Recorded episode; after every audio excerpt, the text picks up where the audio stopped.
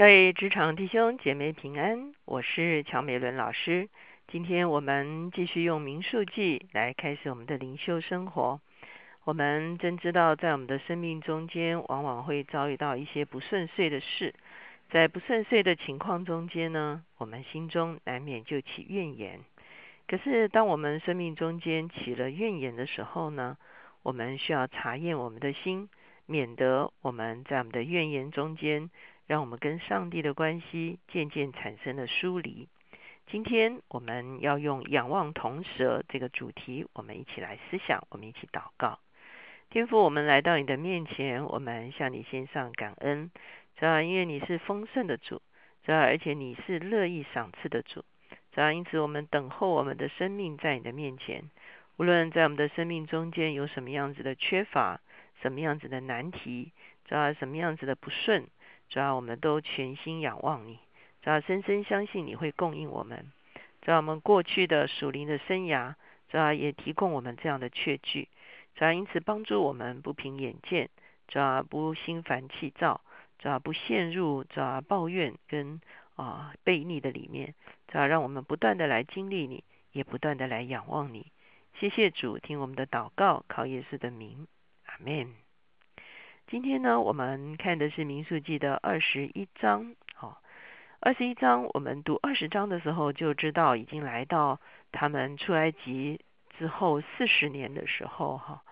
那所以从二十章之后的经文呢，其实都已经是他们绕行了啊这个旷野四十年之后所发生的事情。所以二十章的第一节我们会看到米利安已经离开世界了，下一个啊上一个世代等于是过去了。到了二十章的结尾的时候，我们也会看见亚伦也离开世界了，已经变成是他的儿子以利亚撒承担了大祭司的职分。所以整整四十年，以色列人都在旷野里面绕行。那究竟这个绕行对他们而言，他们学到一些功课吗？好，我们看见到了二十一章这个地方，我们发现他们好像还在重复他们四十年前的老问题，就是当他们在旷野里面有缺乏的时候，他们就会发出怨言。我们首先来看二十一章的第一节到第三节，哈。这个地方是讲到他们啊，在旷野中间最后的时候，他们已经开始有了一些征战，而在这个征战中间呢，上帝已经开始让他们尝到啊胜利的滋味啊。我们来看一到四三节，住南地的迦南人亚拉德王，听说以色列人从亚他林路来，就和以色列人征战，掳了他们几个人。以色列人向耶和华发愿说。你若将这名交付我手，我就把他们的诚意进行灭尽。耶和华应允了以色列人，把迦南人交付他们，他们就把迦南人和迦南人的诚意进行毁灭。那地方名叫荷尔玛，就是毁灭的意思。好，我们看到荷尔玛这个名字，也许觉得有点耳熟哈。事实上啊，在前面的经文，他们就在荷尔玛这个地方吃了第一次的败仗。他们究竟是什么时候吃这场败仗呢？就是四十年前，上帝要带领他们进迦南，可是十个探子报恶信，啊，百姓大声哭嚎，他们想要把摩西亚伦打死回埃及去的时候，上帝刑罚他们，告诉他们说，他们必须在旷野里面绕行四十年。这个经文记载在我们民数记的十四章这个地方。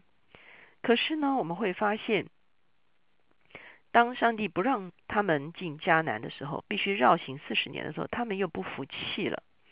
所以在十四章最后的几段经文，就是三十九节到四十五节的时候，他们就说：“好，那我们现在上去啊！”他们好像进到了血气的里面，他们要靠自己的力量进入迦南，所以他们就啊不听摩西的劝阻。摩西说：“不行，你们现在不能上去，因为。”上帝没有与你们同去，你们一定会打败的。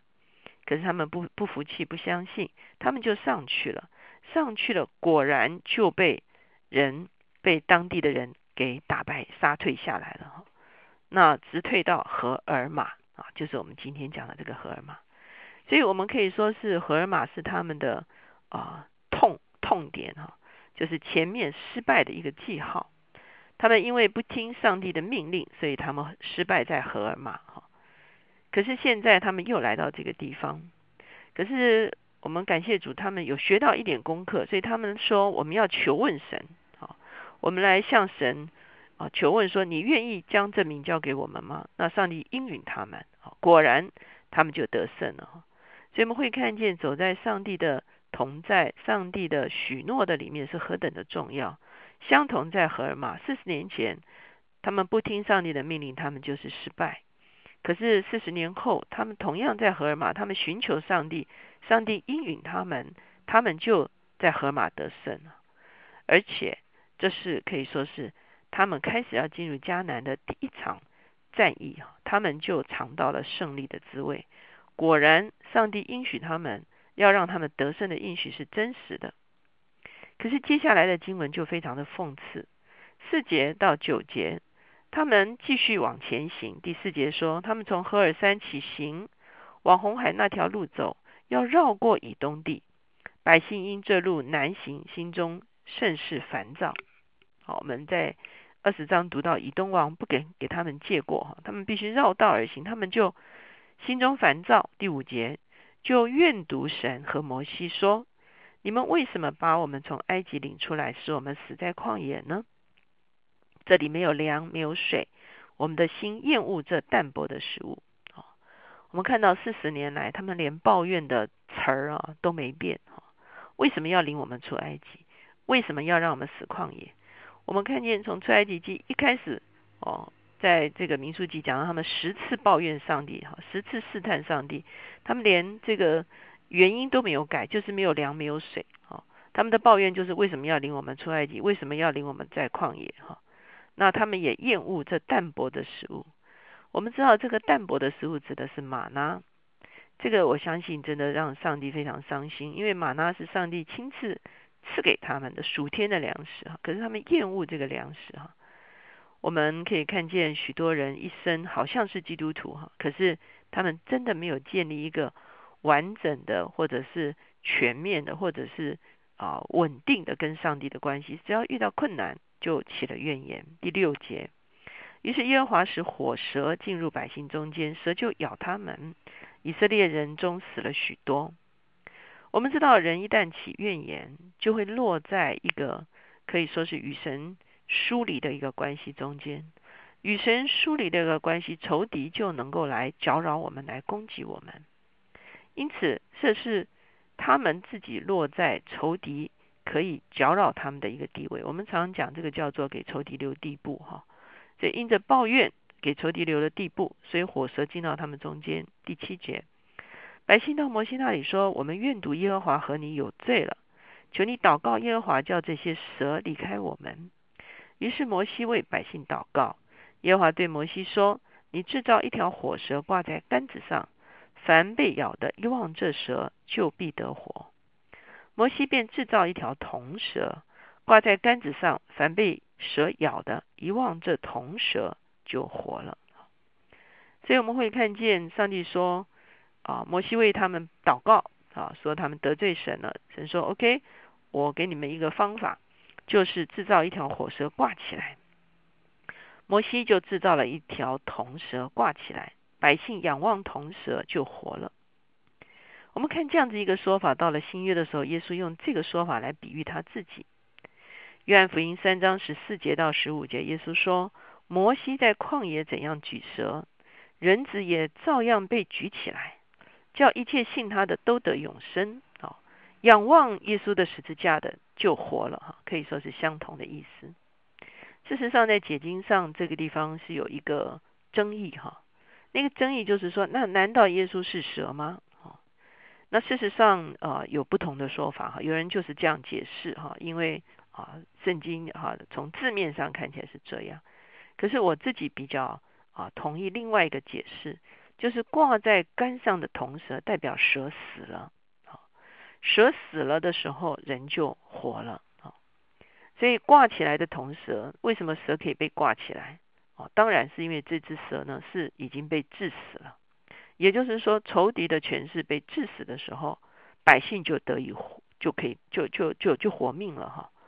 那而在新约的时候，耶稣被挂在十字架上，其实耶稣是死了，可是耶稣的死是致死了黑暗的权势，以至于我们凭信心相信耶稣致死了黑暗的权势，而我们仰望耶稣的救恩的时候，我们就得活了。那我自己是接受这样的一个说法，否则的话，因为我们知道蛇在整本圣经中，它所代表的 image 啊，是一个负面的 image 啊。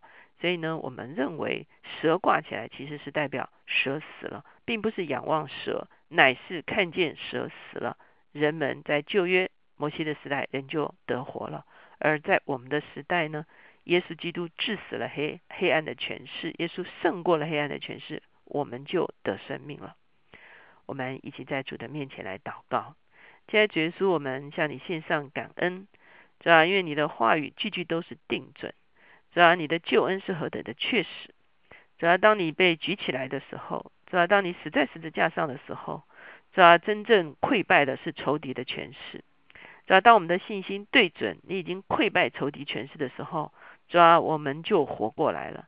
主要我们就可以因着仰望你而得生命，主要我们就可以因为等候你而得胜利。主要求你来保护我们，来保守我们的心，主要让我们面对各样的挑战的时候。主要我们不掉入到哦，咋咋那个蒙蔽的里面，以至于我们没有办法仰望你，帮助我们不掉到那个烦躁的里面，以至于我们口出怨言。主要我们愿意在各样子的情境中间、困境中间都仰望你。主要因为主要以色列人，主要当他们寻求你、等候你的时候，主要你就在荷尔玛这地叫他们可以得胜。主要因为你是已经得胜的主。我们信靠你，就能得生命，而且得胜利。主要是求你来帮助我们，让我们常常定睛仰望耶稣基督在十字架上所成就的全备的工作。谢谢主，听我们的祷告，靠耶稣的名，阿门。当我们经历困境的时候，我们要让我们生命之间跟上帝之间是没有阻隔的，我们要艰辛的来仰望他。当我们来到我们的失败点的时候，我们可以求问神，我们可以经历神，我们可以反败得胜。